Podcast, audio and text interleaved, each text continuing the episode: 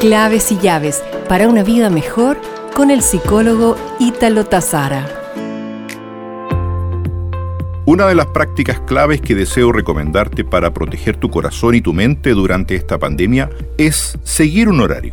A pesar de que estés en aislamiento, es preciso que mantengas una rutina adecuada con horarios. Procura recibir luz solar al menos unos minutos al día junto a la ventana o donde puedas. Ten horarios fijos para dormir, para comer, bañarse, hacer ejercicio y trabajar.